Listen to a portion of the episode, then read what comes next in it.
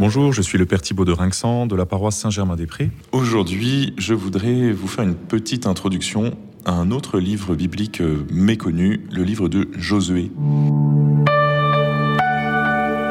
Quelques épisodes, cependant, euh, sont bien célèbres, en particulier la prise de Jéricho, mais dans son ensemble, c'est un livre qu'on entend peu dans la liturgie et qui est moins connu que, que, d'autres livres. Alors je vais simplement faire une introduction. Le livre de Josué fait suite aux cinq livres du Pentateuque et en particulier au livre du Deutéronome qui conclut euh, le Pentateuque. Et donc il commence là où s'est arrêté euh, Deutéronome, c'est-à-dire en Moab, c'est-à-dire en Jordanie actuelle, vis-à-vis de la ville de Jéricho, donc de l'autre côté du Jourdain, juste au-dessus de la mer Morte. C'est là que tout commence.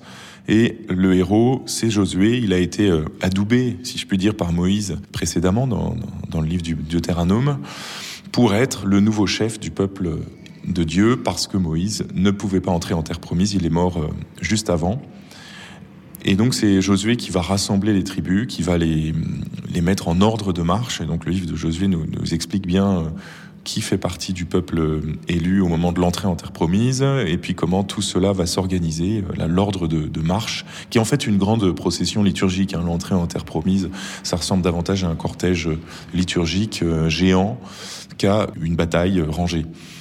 Tout commence par cette traversée du Jourdain qui, euh, comme vous le savez sans doute dans vos, dans vos souvenirs, est miraculeuse. Elle reproduit la traversée de la mer Rouge, puisque les eaux du Jourdain vont s'arrêter euh, en amont et, donc vont, former une muraille pour que le peuple hébreu puisse traverser à pied sec le Jourdain et entrer dans la terre que Dieu lui donne. Contrairement euh, à la précédente traversée des eaux, ils ne sont pas poursuivis par euh, les Égyptiens. Donc le but n'est pas immédiatement de, sauver sa peau, mais le but est de montrer que c'est Dieu qui donne la, terre promise et que Dieu est fidèle à ses, promesses. Et donc une nouvelle génération, puisque 40 ans se sont passés et qu'ils sont morts dans le désert, tous ceux qui étaient sortis d'Égypte, une nouvelle génération va faire la même expérience d'une traversée des eaux vers la vie. Nous signalons ici que il y aura d'autres traversées du Jourdain exactement au même endroit et ça nous intéresse évidemment beaucoup à cet endroit qui est donc comme je le disais vis-à-vis de Jéricho juste au-dessus de la mer euh, morte. C'est exactement là que Élisée traversera lui aussi le Jourdain après l'enlèvement d'Élie au ciel. Il frappe les eaux du Jourdain avec le manteau d'Élie qu'il a roulé et les eaux vont s'ouvrir de la même manière qu'elles se sont ouvertes précédemment pour le peuple élu lors de son entrée en terre promise. Et puis une troisième fois, il va se passer à peu près la même chose lorsque Jésus va se faire baptiser par Jean au même endroit. Et on voit Jésus qui sort des eaux et là, l'Esprit Saint descend comme une colombe. Dans ces trois traversées du Jourdain, à chaque fois, il y a un homme, un élu en quelque sorte, Josué, Élisée et Jésus, qui euh, reçoit euh, l'Esprit Saint euh, d'en haut du ciel par l'intermédiaire d'un prédécesseur. Il y a Élie, il y, a, Moïse pour Josué, il y a Élie pour Élisée, et il y a Jean-Baptiste pour Jésus. Et à chaque fois, nous les voyons qui vont entrer dans la terre promise où leur mission va commencer. Et donc il y a une répétition de ce schéma, mais qui commence ici dans le livre de Josué. Et c'est donc un, moment très important parce que ça annonce euh, la mission de Jésus, ça annonce, euh, ça annonce la manière dont il va entrer rempli de l'Esprit Saint dans cette terre promise où il va accomplir euh, sa mission de rédempteur. D'ailleurs, Jésus et Josué portent le même nom, simplement il est vocalisé différemment. Dieu sauve. Donc en quelque sorte, le livre de Josué, c'est un premier évangile et il va raconter effectivement comment Dieu vient sauver son peuple et l'installer dans la promesse, dans la terre promise. La première, euh, premier haut fait, ça va être effectivement la prise de Jéricho sans même livrer bataille.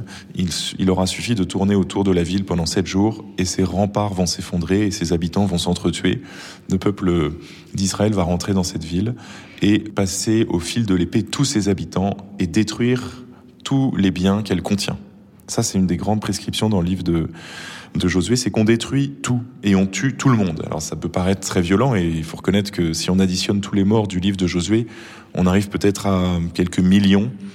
ce qui euh, bien sûr ne, présente aucun caractère de réalisme, hein, parce qu'il y avait certainement pas des millions d'habitants sur cette terre quand Israël y entre, mais ça a pour but de montrer que on vient commencer quelque chose de tout à fait nouveau, et surtout que euh, Dieu euh, donne la terre promise de façon totale. Il n'y a, rien qui va résister à, l'entrée du, peuple élu.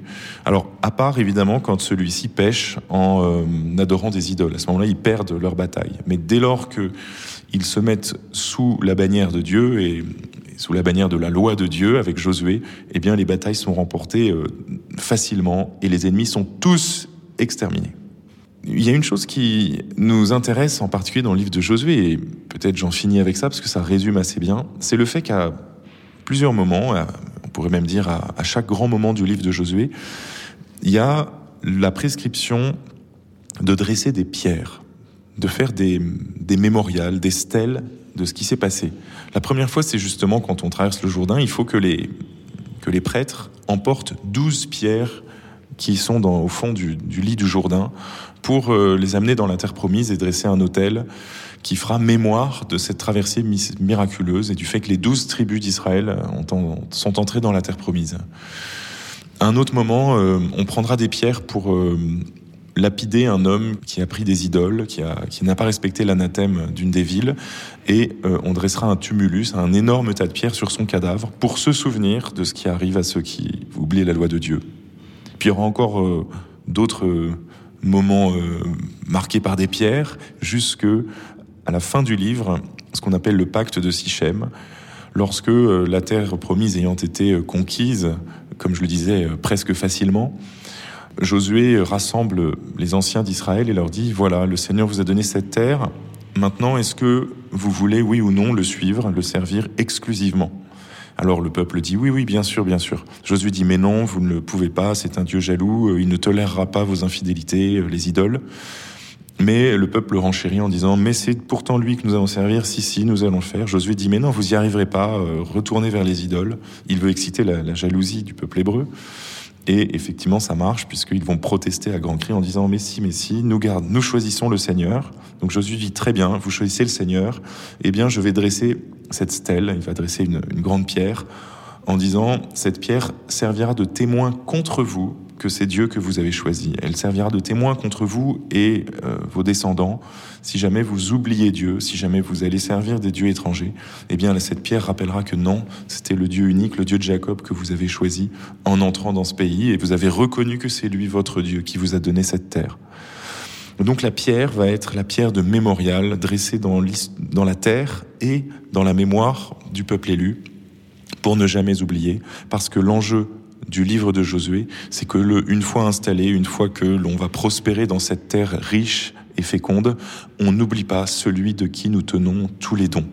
Voilà pourquoi Josué va s'attacher à marquer l'histoire sainte de ce peuple. Je vous souhaite à tous une bonne journée.